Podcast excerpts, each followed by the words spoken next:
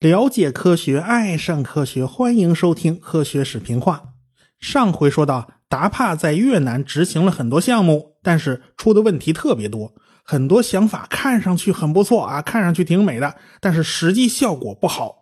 比如说，人工制造森林大火啊，美国人在越南找地方试验了很多次，它就是不奏效，他没有办法把热带的丛林一把火全烧了。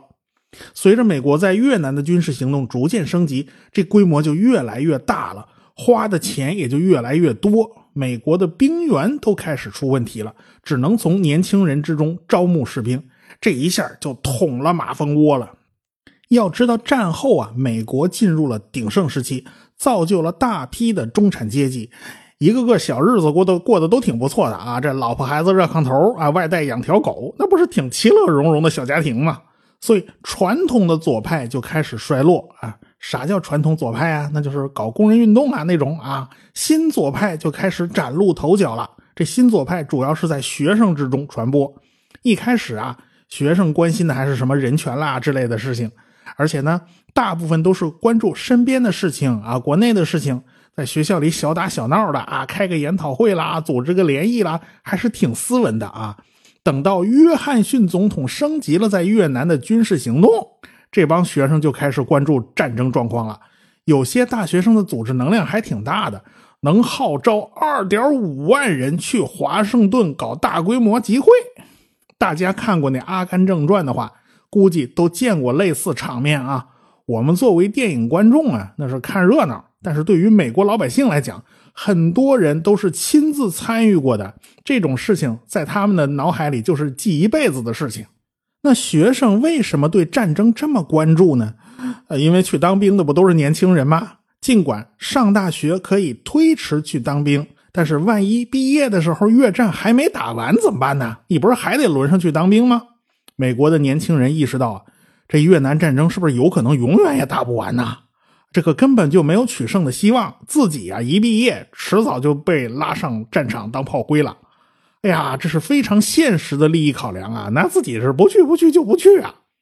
反越战的标志性事件是一九六七年的停止越战春天动员大会，这个大会是在东边的纽约和西边的旧金山举行的啊，参与的人数估计有二十万到四十万，场面非常浩大呀，而且。民权运动领袖马丁·路德·金，他也是积极参与。当时美国的民权运动也是风起云涌啊，和反战运动已经呈现出合流的趋势了啊，这强强联手了。这个民权领袖关心的应该是国内的事儿，他怎么也掺和到反越战的活动呢？道理很简单啊，越战上战场的黑人比例太高啊，这远高于国内美国黑人占总人口的比例。而且牺牲的也高于白人啊，可是，在国内却遭到歧视，这是不公平的嘛？很多有钱人呐，或者白人的孩子啊，找医生给开个证明啊，他就能免于上战场。比如说啊，有这么一位，有这么个英俊的帅小伙啊，他老爹给他找了个医生啊，做了个诊断，说他有骨刺啊，不能当兵，这走路脚疼啊，这就不去了啊。这骨刺呢，一般是老头老太太比较容易得啊，这个人是可能出现的概率比较高。一个二十二岁的大男孩得骨刺，那过了五十年，有记者问他：“你当初哪只脚得骨刺来着？”他说：“我想不起来了啊，五十年了，时间太长了。这是真想不起来呀，还是当年压根就没这事儿啊？而且他这骨刺居然不用动手术，他自己就好了啊！这是哪门子骨刺？”啊你别说，这小伙子还是纽约军事学院毕业的呢。你可能奇怪啊，这军校毕业的他都不上战场啊？呃，那那主这不是这原因啊，主要是因为纽约军事学院听着名字挺唬人的。呃，其实这就是一寄宿制的高中啊，所以这孩子中学成绩还很不错，尤其擅长运动，哎，还当上了球队队长。他毕业以后呢，就去了美国的福坦莫大学。要上战场的时候啊，人家就拿着医医生开具的诊断书，人家延期服役，后来也就不了了之了嘛。一九六八年，他去了沃顿商学院读书，毕业以后就到了老爸的房地产公司里面去工作。哎，你看有钱人家的孩子就是爽啊！这孩子叫唐纳德·川普啊，就是现在的美国总统啊，当初就这么混过去的。上战场的人呢，估计还是穷人的比例比较高。那有钱人跑了、蹭了、溜了，这没钱的跑不掉，他认命了啊，这认了。这中产阶级呢，这两头他都够不着。哎，这个约翰逊总统颁布了一道命令，那就是尽量啊。不要把结了婚的人征入军队啊！咱上天有好生之德啊！这小两口啊，咱就别难为人家了。这是下午五点钟颁布的，到半夜零点生效，中间还差着七个钟头。那无数小伙子拉起女朋友就奔了婚姻登记处和教堂啊，这跑着去啊！这时间不赶趟了，这是。像前总统小布什当时那是在国内的国民警卫队服役啊，这个这个差事好啊！你说他服役了吧？服了啊！他又不会被派到越南去啊，这还算幸运。他老爹是二战的战斗英雄多三啊，军方给他老爹点面子，而且他老爹能量还挺大的嘛。你看克林顿就不行，克林顿本来想进国民警卫队啊，你小布什可以进，难道我不可以进？哎，可惜没如愿啊，人家就不让他进。想去大学的预备役，哎，也没能得逞。最后他实在没辙了，把兵役证一把火给烧了。然后啊，跳起来说：“我坚决反对越南战争啊！这个还搞组织，还搞搞活动啊！这就是典型的中产阶级家庭的孩子，他没辙呀，他只能这么办呐，他必须反战呐！他不反战，自己就上了战场了。所以，能上大学的家庭，普遍的经济条件也都还行哦，有不少人就是中产阶级啊。孩子他爸、孩子他妈从电视上看到了很多骇人听闻的这个新闻画面啊。”这个越南战争啊，是第一场被电视直播的战争。过去电视没那么普及，像二战时期啊，啊，这都是电影院在放正片开始之前放一些宣传的这些影片，大家也就从这些片子里面知道一些战争的状况。这内容嘛，当然是政府当局严格控制的喽。哎，所以大家群情激愤啊，打败法西斯。到了六十年代，它就不一样了。现在啥玩意儿都是实况转播了啊，还是彩色的。特别是南越的军人当街开枪杀人的镜头被传回了美国，出现在了千家万户的电视机上，大家是看得清清楚楚、真真切切。而且这拍摄这同一个场景的照片还拿了普利策新闻奖，这些素材就成为了越南战争血腥暴力的象征与罪证。驻南越的美军司令是威斯特摩兰。他根本就没有办法阻止新闻记者在越南乱窜啊！这个舆论战场一开始他就失控了，他完全管不住，他也不是这号人啊！哥伦比亚广播公司的新闻主持人叫沃尔特·克兰凯特，决定亲自到越南去看一看啊，发生了什么事情。这家伙外号叫沃尔特大叔啊，他是广受美国人民的尊敬和爱戴，那威信很高，可以算是当时的意见领袖啊。等到啊，他从越南回来以后，这位沃尔特大叔在电视节目里说，他认为越南人发动的春节攻势是美国的一个挫败。现在对于美国来说，唯一理智的做法就是和谈。啊，而不是作为一个胜利者，而是为了一个体面的和平。其实北越发动的春节攻势，在军事上来讲是失败的，但是政治上、在效果上、在舆论宣传上，的确是打击了美国人的自信心。美国人是心里一点自信都没有了。约翰逊总统看了电视节目以后，他对媒体顾问说：“我失去了沃尔特大叔，我就失去了整个美国的中间阶层。”你想吧，一方面。学生有上战场当炮灰的风险，实实在在的是利益受侵害。而且这场战争看上去怎么都不像是个正义的战争。彩色电视把现场信息全都传回来了，大家都看在眼里呢。从道义上根本就说不过去，老百姓怎么可能踊跃支持呢？他当然是反对了。所以约翰逊决定啊，我不再谋求连任了。啊，这这这是我是不敢的了，这甩锅呀，把这锅这烂烂摊子就甩给别人了。民主党这党内初选呢，呼声最高的候选人是罗伯特·肯尼迪，就是前总统约翰·肯尼迪的弟弟，过去的司法部长。共和党这边呼声最高的呢，理查德·尼克松啊，就在1968年，马丁·路德·金遇刺身亡。这个民权领袖啊，遇刺身亡了。过俩月，罗伯特·肯尼迪遇刺身亡。得了便宜的是谁呢？那当然就是尼克松嘛。他最后入主白宫，当选了新总统。整个反战，美国五角大楼、国防部那是众矢之的啊。那下属的达帕当时也受到冲击。他们在普林斯顿大学有个项目，主要是防务分析研究院在两边联系。这防务分析研究院，我们以前说过，这就是达帕的一个马甲嘛，一白手套嘛。办公地点就在冯诺依曼讲堂。哎，学生们据说是从某个教授没上锁的柜子里偷出来一份文件，就描述了很多杰森科学家参与越南反叛乱作战的内容，以及在曼谷研究中心的很多数据。这个学生们才发现啊，哎呀，原来自己学校里面的这个机构是在为五角大楼做事情啊！学校里那台 CDC 幺六零四计算机居然是为国防部在破译密码的啊！这台计算机有一点五吨重。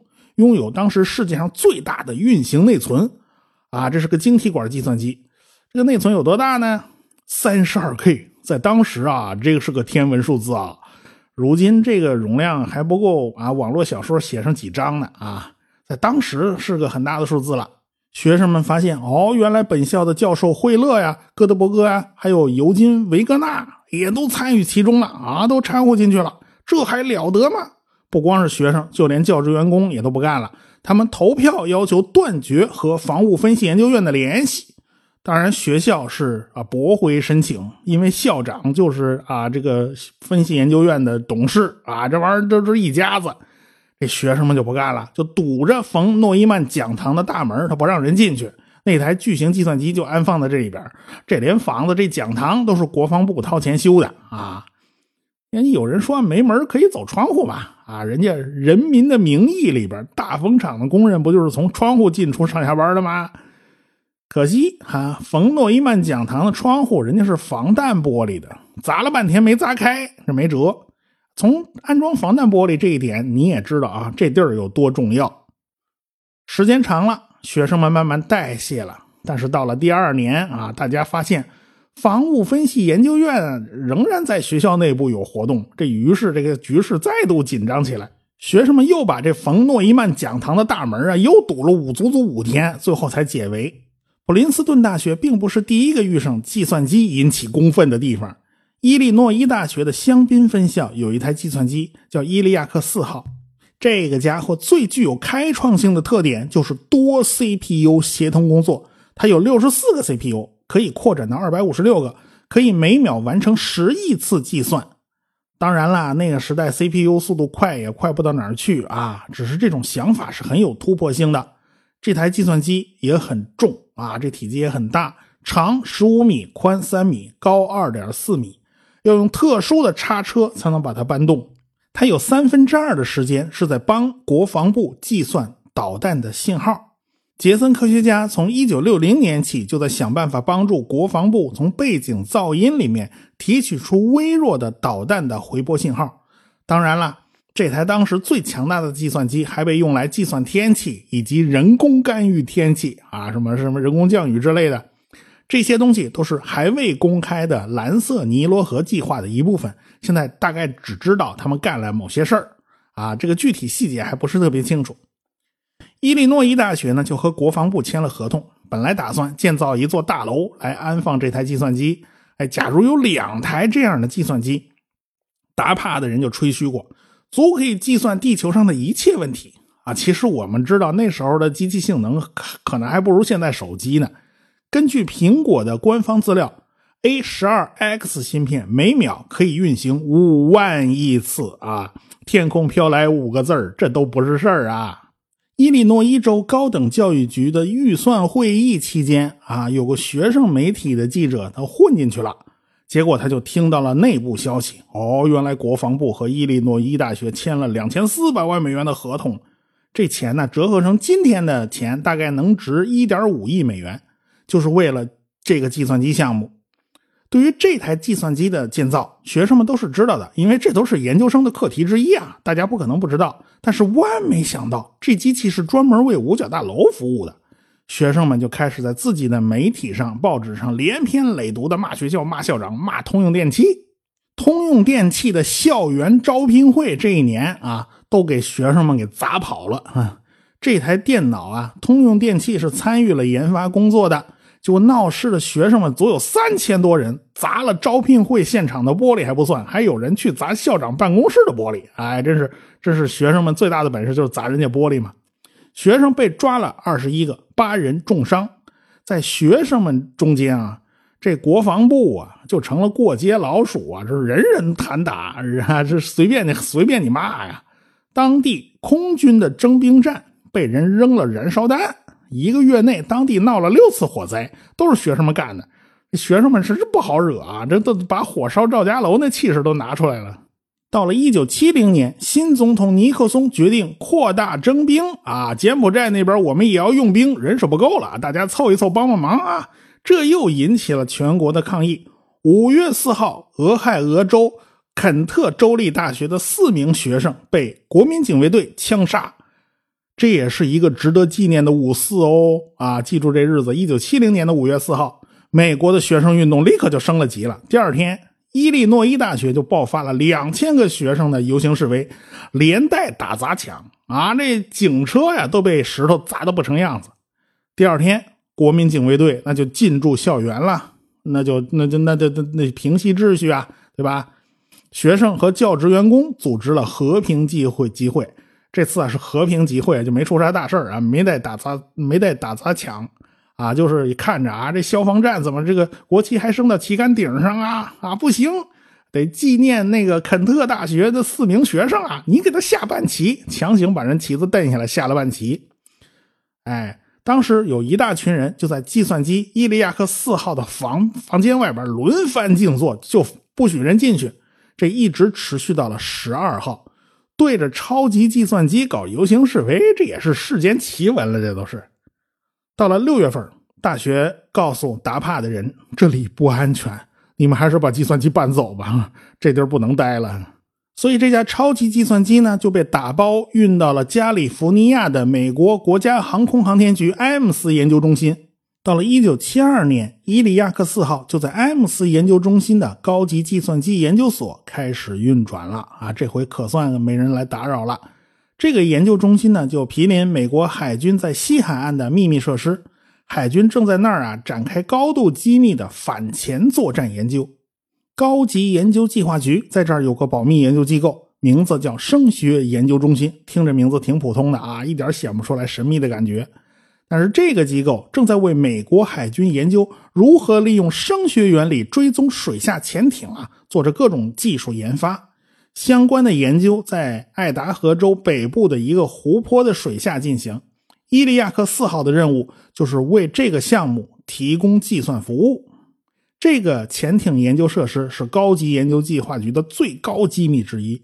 位于爱达荷州的雷奥湖边上有一个度假村啊，就在这个度假村的最南端。这个湖长七十公里，有好几个地方的最大深度达到了三百四十五米，是开展秘密潜艇研究的完美地点。放置在湖床上的声传感器可以记录并且处理相关数据，然后就提供给伊利亚克四号进行计算。冷战期间的反潜作战上的重大突破呢，基本上都来自于这里。无独有偶啊。我国也是在湖里研究鱼雷的，还有水下声音探测技术啊，这都是在湖里搞的。这个地方大家都知道，那就是云南著名的抚仙湖嘛。这湖边上还有一个不起眼的小山，叫帽天山。这一次科学声音的演讲会啊，我讲的内容就跟抚仙湖和帽天山有关系。啊，很多人可能已经猜到我要讲什么了，我就不多透露了。到时候咱不见不散啊！扯远了，咱扯回来啊。一边国内在闹反战，一边越战打得正激烈，达帕的预算就比较吃紧。更要命的是，达帕从五角大楼里边搬出来了，搬到了几里地之外一栋不起眼的大楼里面。虽然呢都在阿灵顿县，呃，但是不能跟霸气外露的五角大楼相提并论嘛。这个美国首都华盛顿的城市格局是很有意思的啊！白宫门前一条纵轴是南北向的啊，这国会山下边一条横轴是东西向的。这东西和南北两条线的交汇点就是在华盛顿纪念塔。这纪念塔周围就是林肯纪念堂啊，是杰弗逊纪念堂啊，还有各个政府部门就在这两条主轴附近。大家呢都是方方正正的啊，新古典主义。古罗马帝国的首都罗马城啊，那是西方首都的典范呢。罗马城周围有七座小山，因此呢就号称它叫七丘之城。旁边是台伯河，是罗马的水源。后来呢，西罗马帝国灭亡了，这东罗马帝国还在。就号称叫没有罗马的罗马帝国，所以君士坦丁堡号称叫第二罗马。后来君士坦丁堡被奥斯曼人攻陷了啊，这东罗马帝国也灭亡了。这个莫斯科大公伊凡三世就娶了拜占庭的公主，只不过这不是直系的啊，这是旁系的公主。哎，而且呢，拿了拜占庭的国徽双头鹰作为自己的国徽，俨然一副拐着弯要接班的样子嘛。所以莫斯科号称叫第三罗马，但是啊，美国人嘴上没说，但是手上没闲着。哎，这个国会山名字的由来呢，就是罗马城七丘之中最高的那小山头。而且华盛顿这个城市建立的时候呢，也把旁边一条小河命名为台伯河，这不就山寨吗？啊，这个就非去凑这个凑凑这个景吗？当然了，现在。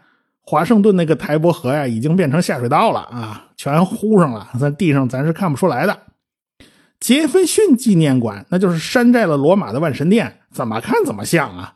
华盛顿纪念塔是方尖碑结构啊，也是照抄古罗马的样式，当然古罗马也是抄别人的，他山寨那个埃及的。林肯的纪念堂呢，也是走的古罗马神庙那路数啊。反正周围的各种政府部门啊、公共建筑啊，都是照方抓药啊，有样学样。美国人暗暗流露出一种心态呀：谁才是第三罗马？在这个世界上，行为模式和那个霸气最像罗马的，到底是谁呢？这还用说吗？这些建筑都在河的东边啊，唯独一个国防部五角大楼例外。它在波托马克河西边，跟其他政府部门呢隔河相对。这巨大的体量感呢，远远压过了其他部门，而且五边形的造型啊，也太过另类了啊！这这古希腊、古罗马哪有五边形东西啊？从这儿也能看得出来啊，这国防部在美国的地位，这是一个硕大无比的利益集团。难怪艾森豪威尔作为一个老军人。在总统卸任的时候，提醒大家要注意这个军工利益集团对国家的绑架。不管怎么说呀，达帕是从五角大楼里边搬出来了，可以说是地位严重下降，甚至引起了士气低落、军心不稳。整个六十年代，达帕主要就是为越战服务，后来为平息国内的游行示威而研发非致命武器啊，这个他们手到擒来啊。反战的学生运动闹得太厉害。动辄就上街游行，你又不能搞死他们，只能用非致命武器，比如说啊，有一种连续发射的小炮啊，可以打出一大堆小火箭弹，哎，这个散布催泪瓦斯，用以驱散人群。这东西呢有十六个管子，四乘四，每个管子可以装四发弹药，这一口气能打出去六十四发小炮弹。小炮这小炮弹也就掌心那么大啊。军方在越南经常使用这种东西。现在呢，就是把炮弹里边那个。灌的东西啊，咱换一换啊，咱换的温和点的、温柔一点的就行了。达帕研究的都是使人暂时丧失行动能力的技术，比如说催泪瓦斯啊，比如说某种闪光或者某种大功率的低音炮啊，这低频声音声音，哎，这达到一百四十分贝以上，就就弄弄得人很难受啊。这就是想法子驱散示威的人群啊。他们还想过是不是用麻醉枪啊？麻麻醉枪是对付老虎、狮子的啊，怎么拿能用来对付人呢？那没辙啊，那说不定还有用啊！当然啦，他们不光研究这些东西，还有一些其他的正经八百的科研项目也在搞。比如说阿雷西博天文台，那就是达帕参与启动的。阿雷西博啊，建在波多黎各的一个巨大的喀斯特的大坑里边，跟中国那 FAST 思路是一样的。利用这个天然的大坑，就造了一个直径三百零五米的巨大的反射面。就是一口大锅呀，然后用三根支柱吊起了巨大的馈源舱来接收这口大锅聚焦的信号。阿雷西博的那个反射面啊是个球形，球形反射面是会引起成像误差的。为了消除这个误差，所以在吊挂那个馈源舱的内部有非常复杂的反射面用来改正这个成像误差。因此，馈源舱是相当大，而且非常重。我国那 FAST 不仅口径比它大，而且技术上也比它先进。因为我国的 FAST 是可以调整反射面的形状，构成一个比较完美的抛物面，所以呢，相差就没有那么大。哎，因此顶上挂的那个馈源舱啊，就相对简单轻巧，因为它不需要那么多的反射面来消除误差。这一点上，它胜过了阿雷西博。不过呢，阿雷西博也有胜过 FAST 的地方，人家不仅能接收啊，还能发射啊。当初这个大天线刚刚建好的时候啊。叫电离层中心，它不叫天文台，因为它主要是研究电离层的，是电离层 F 层，当然需要发射无线电信号，因此阿雷西博就带了功率强大的发射机。后来发现呐，啊，这口大锅好像当射电望远镜效果更好哦，于是他就半路半路改了行啊，这也算达帕的一个副产品。所以后来阿雷西博百分之八十的时间是在研究射电天文学，这是光听不发的。还有百分之十五的时间在研究高空电离层，这是要发射信号的；百分之五是在研究雷达天文学，这也是要发射信号的。如果你听过汪老师讲外星人的话，那么你一定知道 SETI 计划和 METI 计划。没听过的可以去科学声音的公号找那小程序，在里边找亿万年的孤独啊，这就是专门讲这档子事儿的。SET 计划和 METI 计划都是离不开阿雷西博天文望远镜这口大锅的。总之，达帕在六十年代啊，它一直是跌跌撞撞。成立之初主要是搞核武器，因此几代领导人都是从劳伦斯·利弗莫尔实验室出来的啊，这都是搞核武器的。后来呢，又开始研究航天和卫星。后来研究了半天，这事儿啊都被划了到 NASA 去了，就全分给 NASA 了。啊，一九六九年，人 NASA 登月都搞出来了，但是达帕呢一直在那儿穷忙啊，忙这个忙那个，种下的那些苗子也没见得哪个生根，哪个发芽，哪个开花，哪个结果。但是别着急呀，谁也不会想到，七十年代啊就成了达帕的黄金年代。我们下回再说。科学声音。